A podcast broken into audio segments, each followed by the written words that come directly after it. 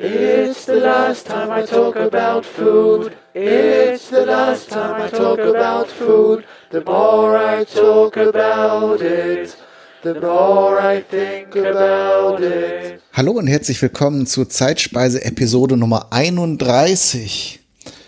Und heute, bevor wir ins Thema einsteigen, begrüße ich doch erstmal den Christopher. Hallo. Hallo Kai. Was hast du uns denn für ein Thema mitgebracht? Ja, äh, der dritte Teil meiner Fermentationsserie. Ich spreche diesmal über den Sauerteig.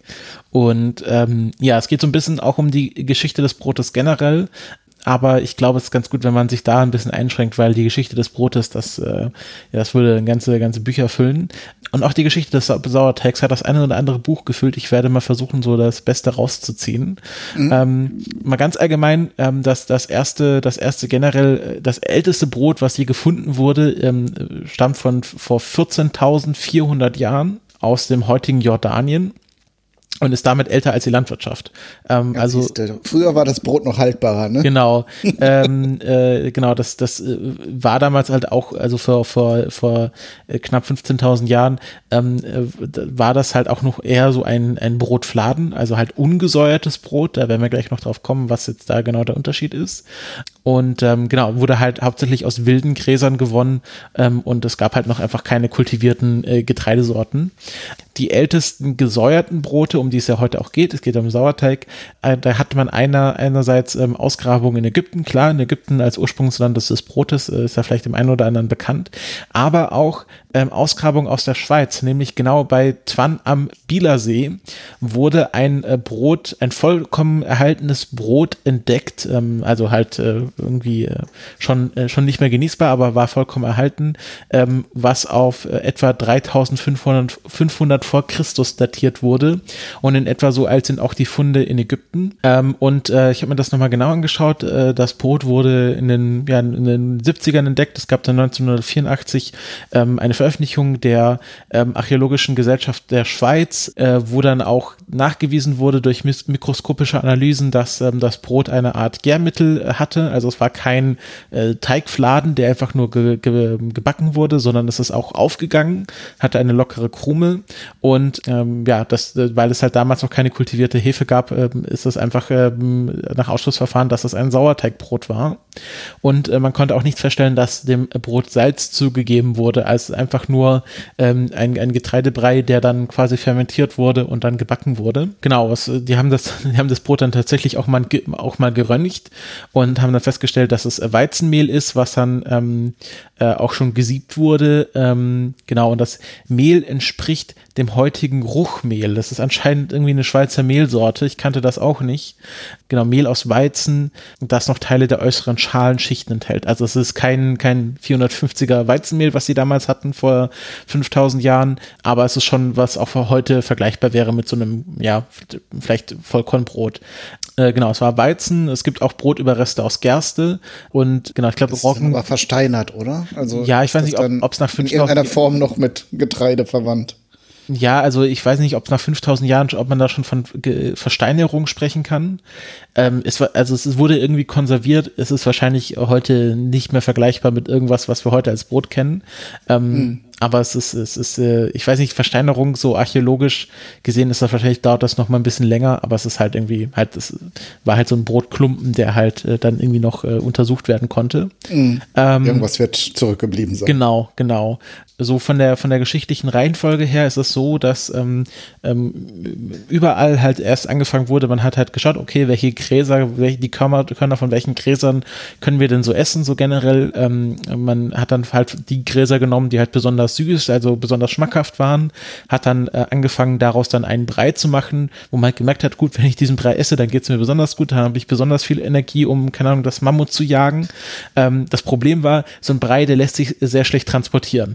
Also wenn du dann auf die Jagd gehst, ähm, dann willst du da nicht de deine Hosentaschen voller Brei haben Und deswegen hat man angefangen, diesen Brei zu trocknen, also noch gar nicht zu backen, sondern einfach in der Sonne auszustreichen und dann einfach zu trocknen. Und dann hatte man da also einen rudimentären Fladen, den man dann äh, mitnehmen konnte, äh, wenn man dann halt losgewandert ist. Ähm, dann hat man auch angefangen. Tragbarer Brei sozusagen. Genau, tragbarer Brei. Dann hat man angefangen, ähm, äh, diese Gräser, die man dann besonders lecker fand, zu kultivieren. Also man hat sie dann ausge, ausgebuddelt und bei sich zu Hause eingepflanzt, ähm, hat die dann natürlich so gezüchtet, dass sie dann besonders großen Ertrag gebracht haben. Und so fing man halt an, das erste Getreide zu züchten. Da gibt es ja dann so auch äh, so, äh, so eine Art Urgetreidesorten, Einkorn und so. Ähm, hat man vielleicht auch mal im Geschichtsunterricht gelernt. Ähm, und dann hat man angefangen, diese, diesen Teigbrei, äh, diesen, diesen Getreidebrei nicht nur zu trocknen, sondern auch quasi am Feuer zu, zu, zu, zu backen. Also hatten teilweise einfach auf einen heißen Stein gelegt oder, oder dann vielleicht auch schon erste rudimentäre Öfen gebaut. Ähm, und das ging dann weiter bis zu, bis äh, quasi in die ägyptische Hochkultur. Und äh, da war das halt schon richtig entwickelt, dass man dann, da gab es halt, glaube ich, sogar so ähm, äh, Hofbäckereien, wo es dann halt auch schon die ersten quasi spezialisierten Handwerksberufe gab, dass man dann sagt, äh, sagen kann, okay, gab es so eine Art Bäckerei oder so. Ähm, teilweise war halt auch das Brotbacken sehr viele Jahrhunderte einfach eine Familientätigkeit, dass man quasi zu Hause wurde einfach äh, tagtäglich Brot gebacken. Und jetzt gibt es quasi so diese eine Geschichte, wo man sich äh, überlegen kann, ob die wahr ist oder nicht. Ähm, also ich glaube, so alles, was man halt um die Zeit sich so erzählt, ähm, kann so passiert sein, aber es ist jetzt halt nicht dokumentiert, dass halt eine ähm, Sklavin, die damit beauftragt war, halt äh, Teigfladen zu backen, den Teigbrei einfach vergessen hatte über Nacht und äh, dann am nächsten Tag gesehen hat, okay, ich habe hier diesen Teigbrei, den ich eigentlich zum Fladen machen sollte, der hat jetzt schon angefangen irgendwie Blasen zu werfen und riecht schon ein bisschen seltsam. Ach komm, den backe ich jetzt einfach doch noch. Und dann hat sie halt festgestellt, okay, der Teigfladen, der wurde blieb nicht flach, sondern ging so ein bisschen auf. Und der hat auch viel besser geschmeckt und das Brot war viel lockerer und, und luftiger. Und ähm, so ist halt quasi der, die mythologische Überlieferung, wie quasi der Sauerteig entdeckt wurde. Das wurde dann halt weiter kultiviert und dann hat man halt angefangen, halt diesen Teigbrei nicht, äh, diesen Getreidebrei nicht sofort äh, zu, zu backen, sondern ihn halt länger stehen zu lassen, da diese, diese ähm, Kulturen zu, anzuzüchten. Und ähm, so fing das halt an, dass man halt dann auch gesäuertes Brot ähm, äh, verbacken hat. Ähm, es gibt ja dann noch ähm, aus der Bibel quasi die Überlieferung, ähm, klar kennt man vielleicht, wenn man sich mit der Bibel beschäftigt hat, die Juden mussten aus Ägypten fliehen und äh, mussten das sehr schnell tun, weil äh, der, der Gott gesagt hat, okay, jetzt geht's los. Ähm, und man kennt das ja, Rotes Meer, laufen sie durch, ähm, Streitwagen werden kaputt gemacht, konnte man schlechten Sauerteig ansetzen. Ähm, deswegen ähm, mussten die Juden ungesäuertes Brot essen und das ist bis heute sozusagen Tradition äh, der, also Tradition der jüdischen Kultur.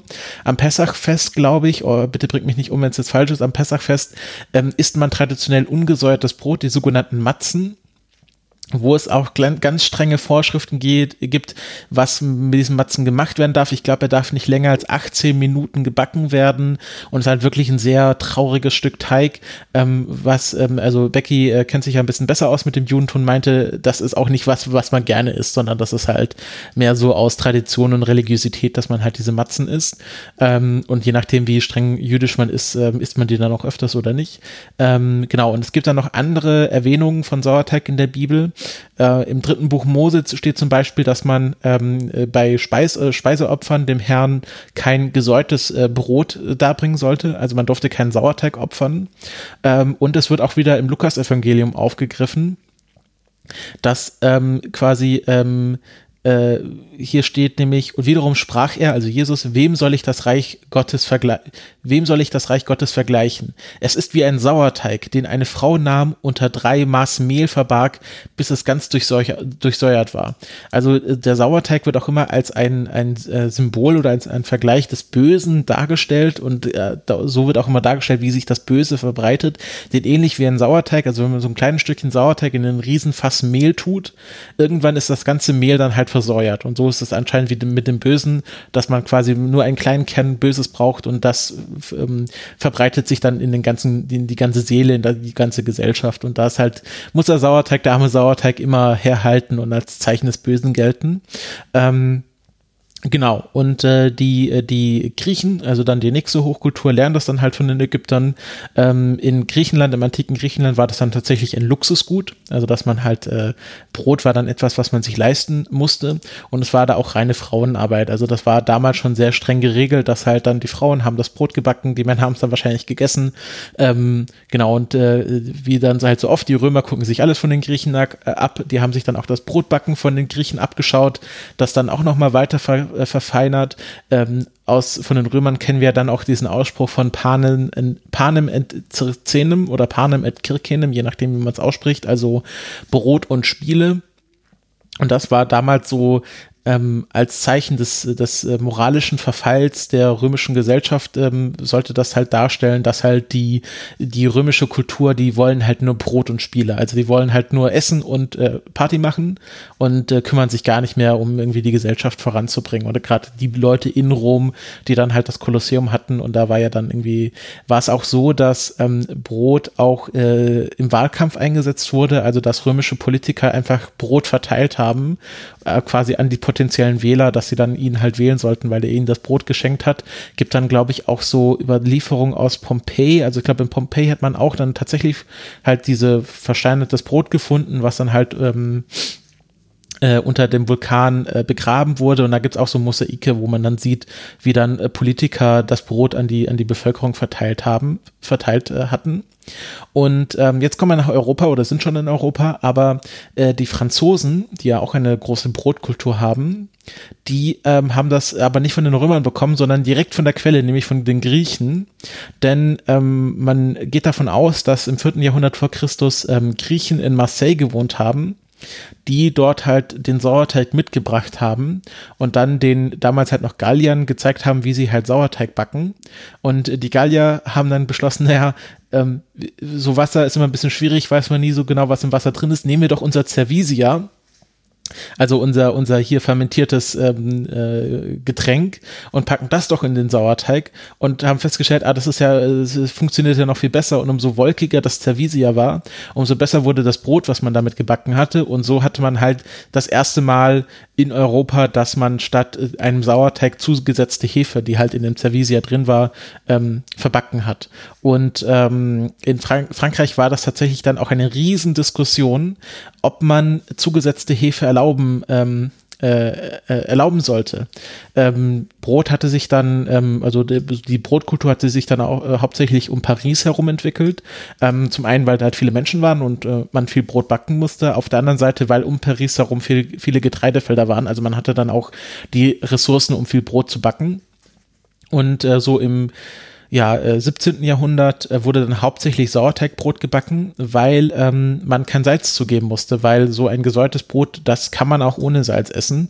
Es schmeckt natürlich besser, wenn man Salz reintut, aber geht auch ohne Salz. Und Salz war damals ein sehr teurer Rohstoff, der dazu noch besteuert war. Und ähm, äh, da war das halt für die einfache Bevölkerung besser, wenn man ein Sauerteigbrot gebacken hat, was halt dann viel günstiger gekauft werden konnte. Und ähm, man hat dann auch angefangen, also die haben dann zum Beispiel angefangen, Wein oder René in ihr Brot zu tun, um halt dann diese zugesetzte Hefe zu bekommen und dann halt das Brot noch viel luftiger und lockerer zu backen. Und ähm, man hatte aber die, das große Bedenken, dass ähm, diese zugesetzte Hefe gesundheitsschädlich ist. Also man hatte da sehr viel Angst vor dieser Hefe, weil man dachte, okay, da hat man jetzt so einen Pilz oder man wusste vielleicht damals auch gar nicht, dass es ein Pilz war, sondern da wächst irgendwas und man hat ja damals noch, wie wir aus der Fermentationsfolge wissen, geglaubt, dass diese Fermentation irgendwie ein Prozess ist, wo die, wo die Hefe abstirbt, also wo irgendwas verrottet und schlecht wird. Und das wollte man nicht unbedingt in seinem Brot haben. Ähm, deswegen hatte Louis 14., also der Sonnenkönig, ähm, die äh, medizinische Fakultät der Pariser Universität beauftragt, ähm, die gesundheitlichen Folgen von Hefe zu untersuchen. Die sind dann zum Schluss gekommen, ja, ist gesundheitsschädlich, aber die äh, ähm, äh, Pariser Politik hat dann trotzdem entschieden, ähm, zugesetzte Hefe äh, zu erlauben, aber nur, wenn man es vorher mit dem Sauerteig vermischt. Und ähm, das war, glaube ich, 1668, wo es dann halt erlaubt wurde, okay, jetzt, äh, damals war das halt noch Brauereihefe, also keine Bäckerhefe, ähm, äh, die durfte man zusetzen, aber man musste es halt am Tag vorher schon mit dem Sauerteig, den man hatte, vermischen ähm, und durfte quasi nicht die Hefe direkt vor dem, quasi, wenn man den richtigen Teig dann angesetzt hat, dazugeben, um die vermuteten gesundheitsschädlichen ähm, Folgen von dieser Hefe abzuwenden. Und das war anscheinend in, in, Paris damals ein riesiges Politikum, ob man jetzt Hefe im, im, im Backprozess erlauben sollte oder halt zugesetzte Hefe erlauben sollte oder nicht. Ähm, das hat sich dann immer weiterentwickelt ähm, und das ist auch so ein bisschen der, der Niedergang ähm, des Sauerteiges gewesen, dass man angefangen hatte, erst ähm, halt vom, äh, quasi die Maische vom Bier abzuschöpfen und äh, quasi so die Hefe zu gewinnen. Dann hat man halt angefangen, extra für Bäcker Hefe zu züchten, zuerst auf Getreide und dann während im Ersten Weltkrieg, als halt Getreide immer seltener wurde äh, oder halt äh, äh, quasi man das Getreide eh schon zum, zum Brotbacken brauchte, hat man dann angefangen, Hefe auf ähm, Molasse äh, zu züchten, also diesem, weiß gar nicht, was Molasse genau ist, so ein Zuckersirup. Ähm, Zuckerrübensirup. Genau, Zuckerrübensirup. Und ich glaube, das ist ähm, war dann lange halt so der Standard, dass man halt diese Hefe auf Molasse gezüchtet hat, festgestellt hat, das funktioniert noch viel besser, man bekommt ein viel stabileres Produkt und ähm, genau und äh, Dazu kam noch, dass am Anfang des 20. 20. Jahrhunderts gerade zum Beispiel auch in Deutschland ähm, Nachtarbeitsverbote eingeführt wurden. Äh, Im Sinne halt des, des Arbeiterschutzes äh, wurden ja dann auch im Kaiserreich die ersten Sozialreformen eingeführt. Und ähm, das Problem ist halt, wenn du nachts nicht arbeiten darfst, ist das mit dem Sauerteig äh, ein bisschen schwierig. Und ist halt viel einfacher, wenn man Hefebrot backt. Und ähm, so führte, war das halt, äh, kam das halt dazu, dass ähm, immer weniger Sauerteig gebacken wurde, weil es halt sehr kompliziert ist, sehr aufwendig ist, gerade gerade wenn du halt einfach Hefe nehmen kannst. Ähm, und ähm, ja, also bis zum, bis zum Ende des 20. Jahrhunderts ähm, war es dann in vielen europäischen Ländern so oder auch in den USA und weltweit so, dass immer weniger Sauerteig verbacken wurde. Und das jetzt erst so in den letzten ja, 20 Jahren ist, dass halt einfach durch den Konsumentendruck, dass man halt auch wieder ein Sauerteigbrot essen will, weil das halt auch geschmacklich nochmal was ganz anderes ist, äh, so ist, dass dann auch wieder mehr Bäcker angefangen haben, mit Sauerteig, Sauerteig zu backen. Ähm, und jetzt ist die Frage, wie kommt jetzt der Sauerteig in die USA? Weil das ist auch noch sehr spannend. Das waren nämlich die Goldgräber. Ähm, also in, im 19. Jahrhundert äh, gab es halt den Goldrausch in Kalifornien und äh, da sind auch viele Franzosen ausgewandert. Und die Franzosen haben natürlich ihren Sauerteig mitgenommen. Und ähm, es war dann so, dass äh, für die Goldgräber es einfach sehr praktisch war, wenn die äh, so ein bisschen Sauerteig immer an sich hatten, weil das konnte man viel besser transportieren in der Kälte und ähm, als irgendwie so ein irgendwie äh, eine Brauereihefe, die halt irgendwie einem sofort krepiert, wenn man die nicht ständig verbackt. Und deswegen hat man halt äh, immer ein bisschen Sauerteig bei sich getragen. Das hatte man auch wirklich am Körper, also man hatte so eine Tasche am Körper, wo man den Sauerteig Sauerteig drin hatte. Und das war halt für den Goldgräber damals sehr wichtig, dass man immer einen lebendigen Sauerteig hatte. Und deswegen wurden die Goldgräber dann auch am Schluss äh, Sauerteig, also Sourdoughs genannt. Und es mhm. ähm, äh, geht dann bis nach Kanada hoch. Und in, in Kanada ist es halt heute noch so, äh, dass, dass sich halt Leute irgendwie, die in, in die kan äh, Nordamerika eingewandert sind ähm, und halt durch den Goldrausch nach Nordamerika gekommen ist oder deren Familie, dass die sich halt Sourdoughs nennen. Ähm, also dass der Sauerteig dann so sehr mit den Goldgräbern identifiziert wurde, dass sie dann am Schluss Sourdoughs genannt wurden oder die besonders alten, vergerbten, verbitterten Goldgräber, also so struppiges Haar, runzlige Hände, das waren dann halt die Sourdoughs. Und da gibt es halt auch Lieder darüber. Und wenn man dann halt in den Kalifornien, in Kanada von Sourdoughs spricht, dann meint man damit die alten alten Goldgräber. Und ähm, aus dieser, dieser Verbindung zwischen Goldgräbern und, äh, und Sauerteig ähm, erwuchs dann auch die ähm, in San Francisco heute älteste Bäckerei oder sogar das älteste durchgehend operierende Unternehmen in San Francisco, nämlich die Boudin Bakery, die seit ja, gut 200 Jahren den gleichen Sauerteigansatz hat. Ähm, und das war ähm, ein französischer Einwanderer, Isidore Boudin, ähm, der stammte aus dem Burgund und dort aus einer Familie von Bäckern. Und er hat dann beschlossen, okay, ich äh, wandere jetzt in die USA aus, Goldrausch, mache da mein großes Geld. Hat nicht so ganz funktioniert aber er konnte ja backen, hat sich dann nach der Legende von einem Goldgräber einen Sauerteig geliehen und damit halt eine Bäckerei aufgemacht. Und das ist bis heute der, wie sie in dieser Bäckerei behaupten, immer noch der gleiche Sauerteig. Und ähm, da wurde sogar ein eigener Strang von Lactobacillen nachgewiesen, der auch nach San Francisco benannt wurde. Also es gibt dann den Lactobacillus San Francisco Riensis, glaube ich, heißt der. Ähm, äh, ist jetzt nicht so, dass der hauptsächlich in San Francisco vorkommt, aber man hat halt diesen Sauerteig von dieser Boudin Bakery äh, untersucht und hat halt dort halt diesen Strang festgestellt und ähm, ist ja dann auch immer so, ist, äh, Sauerteig hängt ja auch viel von der geografischen äh, Ursprung ab, ähm, wie dann auch der Geschmack im Einzelnen ist und ähm, scheinbar ist es so, dass dieser besondere Geschmack, Geschmack von der Boudin Bakery von diesem speziellen Lactobacillus äh, San Francisco Riensis ähm, herstammt. Diese Budin Bakery, die wurde dann ähm, 1941 an einen Italiener, Steffen Steven äh, Girardo, verkauft. Ähm, und der hat die dann 1993 wieder verkauft, als sie dann ein riesiges Unternehmen wurde.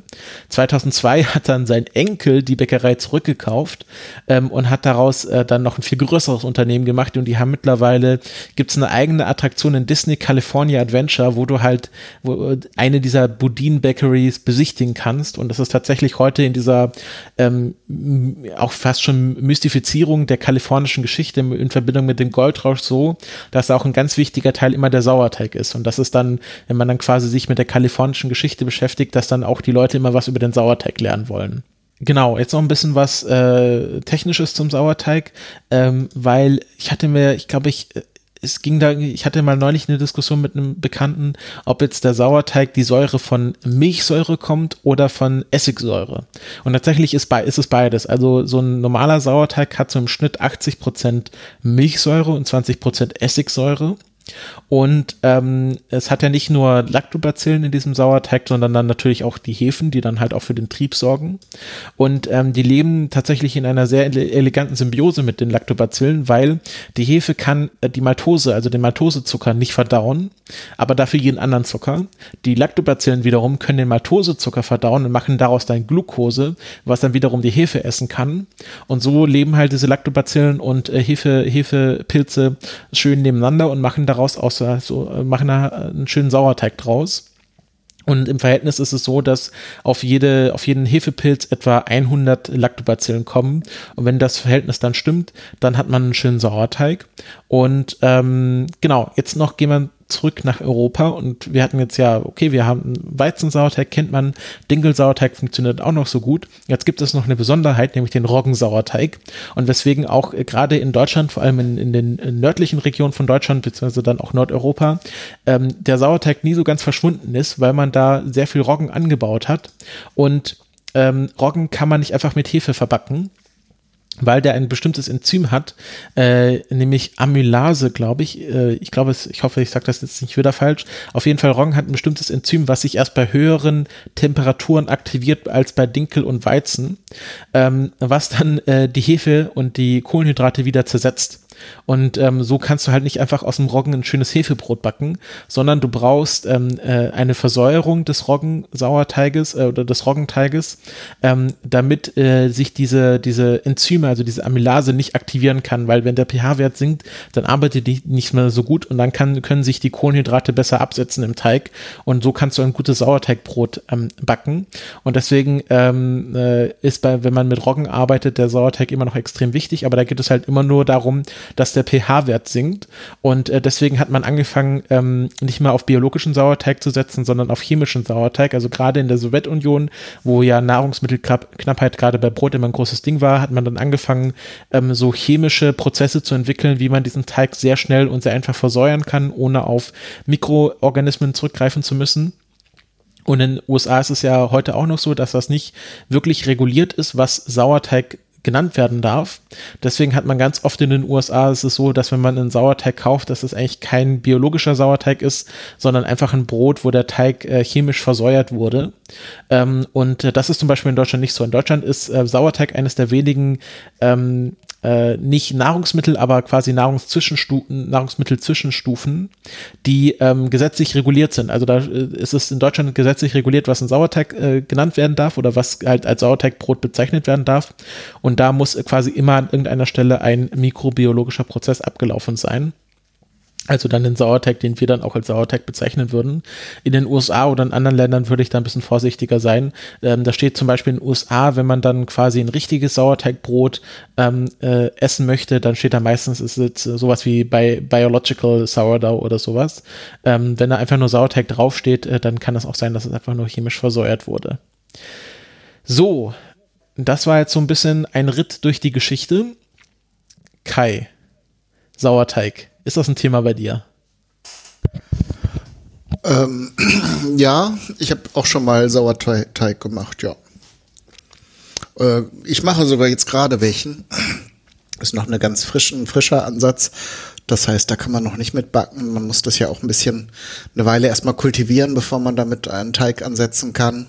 Und dieses Gleichgewicht, von dem du eben gesprochen hast, muss sich erstmal herstellen. Darum ähm, teilt man die, den Ansatz immer wieder auf und gibt neues Mehl dazu und Wasser und so weiter. Ich glaube, über das Verfahren hatten wir auch schon mal in dein, der Einführungsfolge zur Fermentation ein bisschen gesprochen. Mhm. Und äh, wo, äh, ich fand den Teil jetzt gerade interessant mit den chemischen, chemischen Sauerteigen. Ähm, ich glaube, wir hatten in der Einführungsfolge auch noch nicht gesagt, man kann ja Sauerteig auch zum Teil als Zutat im Supermarkt kaufen. Mhm. Ähm, da ist der Sauerteig aber, glaube ich, auch nicht mehr biologisch aktiv. Sonst würden sich diese Päckchen ja, also diese Kunststoffbeutel, ja auch aufblähen, wenn man, wenn man sie länger lagert und irgendwann explodieren. Ich glaube, das ist dann nur noch so ein äh, Aromazusatz. Also das ist mhm. Sauerteig, mhm. auch biologischer, aber der wird dann vor dem Verkauf sozusagen sterilisiert. Mhm, genau, also denen geht es ja nur darum, den Geschmack ins Brot zu bekommen.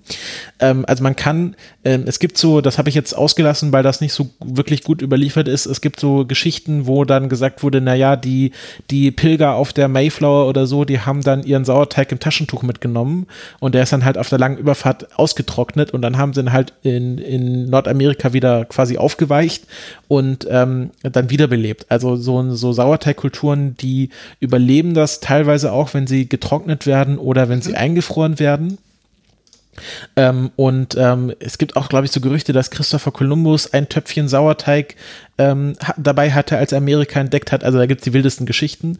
Ähm, und ähm, es ist ja auch so, also ich habe zum ich habe jetzt glaube ich vor ein paar Wochen meinen ersten Sauerteig angesetzt. Sabine heißt er jetzt ähm, äh, wegen saurer Bernd, äh, wegen Hefebernd. Also wer beim Potsdok war, weiß, wer der Hefebernd ist und das ist jetzt der saure Bernd, also Sabine. Ähm, und ähm, den kann man auch dann ganz gut im Kühlschrank lagern. Also das macht den den Bakterien und den Hefen nicht so viel und das ist einfach ganz praktisch. Also so ein Sauerteig, den muss man ja, wenn man ihn äh, bei Zimmertemperatur lagert, im Grunde jeden Tag so ein bisschen anfüttern. Ähm, wenn man es aber jetzt nicht jeden Tag ein Brot damit backen möchte, dann kann man den auch einfach ganz gut in den Kühlschrank stellen und dann holt man den so einmal die Woche raus, macht ein Brot draus oder füttert ihn einfach und dann überlebt er auch ganz gut im Kühlschrank. Und ähm, es gibt so Geschichten, so was ist denn der älteste Sauerteig oder der älteste jetzt noch durchgängig lebende Sauerteig? Ähm, da gibt es eine Geschichte ähm, aus von einem Bäcker aus Garmisch-Partenkirchen, der irgendwie auf einem Stadtfest von einer Frau einen Sauerteig bekommen hat, der schon seit 250 Jahren am Leben gehalten wird. Ist natürlich alles sehr fragwürdig, ob das wirklich so ist, kann ja, kann ja jeder behaupten. Es gibt irgendwie eine Frau in Kanada, die behauptet, äh, sie hat irgendwie ihren Sauerteig schon seit 120 Jahren am Leben. Da könnte es wahrscheinlich sogar sein, dass das eine dieser Goldgräber-Sauerteige ist. Also sie meinte ja, ihre Vorfahren sind da irgendwie nach Kanada eingewandert und 100 120 Jahre, das kommt ja in etwa so hin mit dem Goldrausch. Ähm, dass das äh, dass das quasi so einer dieser Goldgräber-Sauerteige noch ist. Ähm, dieser äh, Sauerteig von der Budin Bakery, der wird auch schon seit äh, 1800 irgendwas äh, am Leben gehalten, also auch schon gut 200 Jahre. Ist natürlich immer die Frage, ist das dann noch der gleiche Sauerteig wie vor 200 Jahren? Also ich habe ja erzählt, man nimmt immer ein bisschen weg, macht dann frisches Mehl und Wasser rein und dann quasi entwickelt sich das weiter. Und das ist ja so ein bisschen wie, wie ähm, das Schiff der Argonauten. Wer das kennt, ist so ein bekanntes Philosophie-Gedankenspiel irgendwie, ich nehme was weg und äh, wie viel muss ich wegnehmen, dass es dann nicht mal das gleiche Objekt ist oder ich ersetze was. Also beim Schiff der Argonauten geht es ja darum, äh, die ersetzen eine Planke und dann wird man sagen, ist immer noch das gleiche Schiff und dann ersetzen sie noch eine Planke und das ist immer noch das gleiche Schiff. Und wie viele Planken muss man ersetzen, damit das dann quasi ein anderes Schiff auf einmal ist. Und so ähnlich ist es beim Sauerteig. Ich nehme ein bisschen was vom Sauerteig weg mach frisches Mehl rein, ist es dann immer noch der gleiche Sauerteig und äh, ab wann ist es dann anderer Sauerteig. Aber ich glaube, dadurch, dass wir ja so äh, eher so von Kulturen reden, also von, von Lactobacillenkulturen und von Hefekulturen, die sich dann da auch äh, von Sauerteig zu Sauerteig unterscheiden, ähm, kann man doch sagen, ich glaube, solange es halt die gleiche Kultur an Hefe, Pilzen und äh, Bakterien ist, kann man noch vom gleichen Sauerteig reden. Und ähm, da, also es ist durchaus nicht selten, dass man irgendwie Sauerteige hat, die schon Jahrzehnte am Leben sind. Also wenn man da jemanden hat, der sich immer drum kümmert, ist halt so ein bisschen wie so ein Haustier, was man sich hält.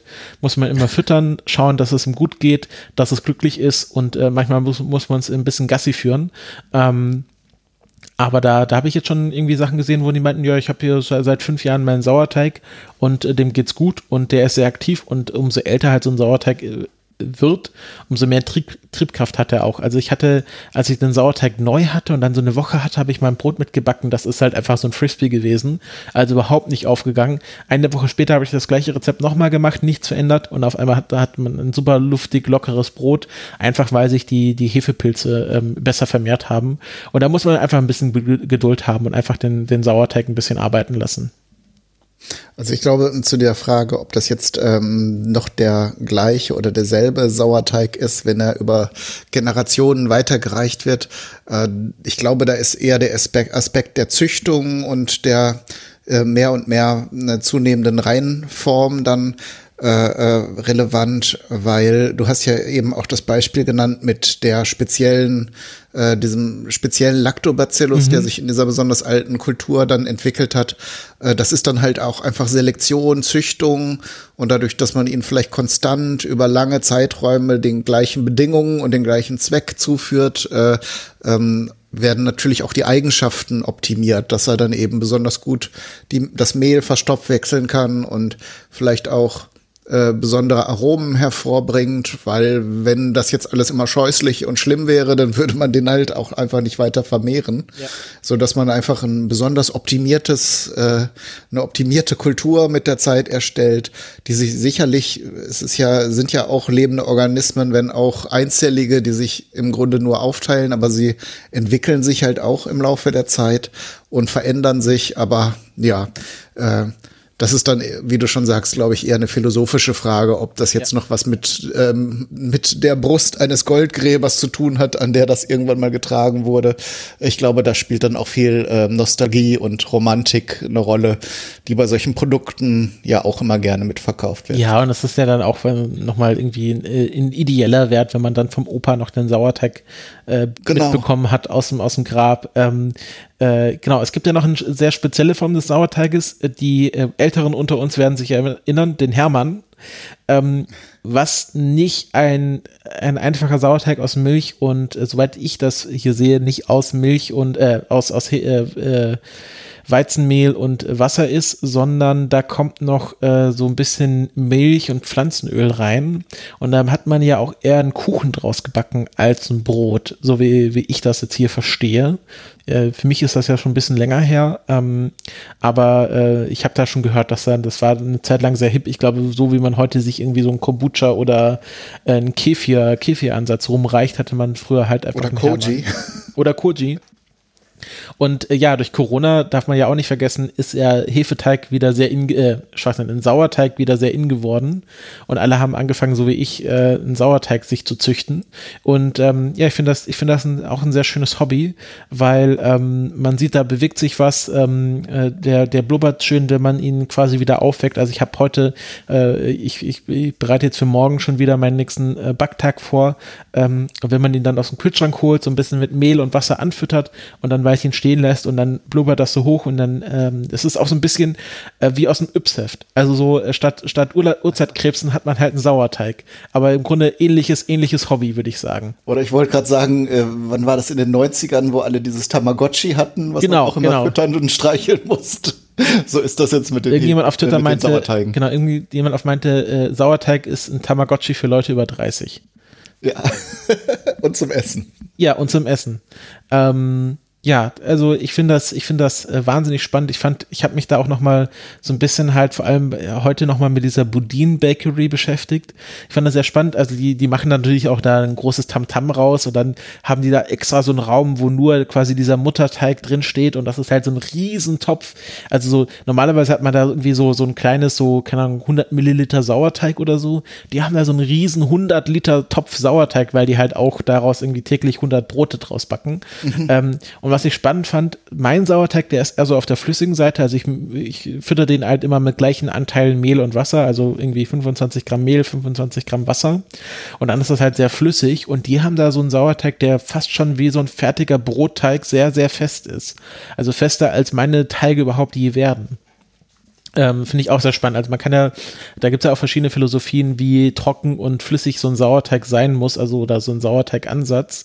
Ähm, was ich jetzt äh, vergessen habe, was mir gerade einfällt, ähm, diese, diese Technik, das im Englischen nennt sich das Backslopping, also dass man halt ähm, dann nur einen Ansatz vom Sauerteig nimmt und dann daraus dann einen frischen Teig für das eigentliche Brot dann ansetzt. Das ist auch so um das 17. Jahrhundert in Paris entstanden, weil sich da auch einfach die Geschmäcker verändert haben und man einfach nicht mehr so saures Brot haben wollte, sondern dann eher auch gerne äh, so ein etwas neutraleres Brot haben wollte. Und da haben die dann angefangen mit diesem Backslopping, also dass man da ähm, äh, äh, einen Sauerteigansatz nimmt und einen frischen Teig reinpackt. Ähm, es gab dann irgendwie noch so einen Wiener Bäcker, ähm, der dann, glaube ich, mit drei Sauerteigen gearbeitet hat. Also da gab es, also in Paris haben die wirklich einen riesen Bohai um ihren Sauerteig gemacht. Ähm, und das hatte, glaube ich, dann auch sehr viel mit Politik zu tun, ob man da jetzt Hefe zugibt oder nicht. Das fand ich sehr lustig, dass sie sich da so einen abgebrochen haben, äh, was, was die Hefe angeht. Ähm, äh, genau. Und das war die Geschichte des Sauerteiges. Ähm, kann man bestimmt noch viel mehr zu erzählen. Hat bestimmt auch jeder so seine eigene Geschichte. So, ja, meine Oma macht schon seit 1903 den gleichen Sauerteig. Ähm, und äh, jetzt gehen wir aber, blicken wir in die Zukunft. Und mich würde interessieren, Kai, was du für die nächste Folge vorbereitet hast.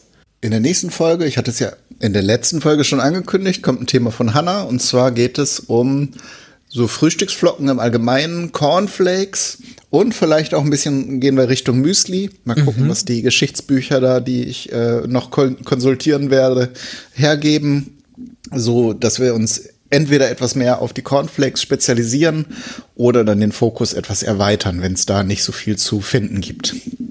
Alles klar dann äh, freue ich mich schon sehr auf die nächste Folge.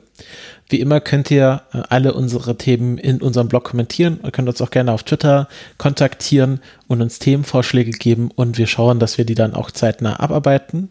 Und ja, wünschen euch noch ähm, eine gute Restwoche und einen guten Hunger. Macht's gut. Tschüss. Ciao. Heat my head with cream. Eat my arms with mayonnaise. Eat my legs with ketchup. And invite friends around to taste my ass.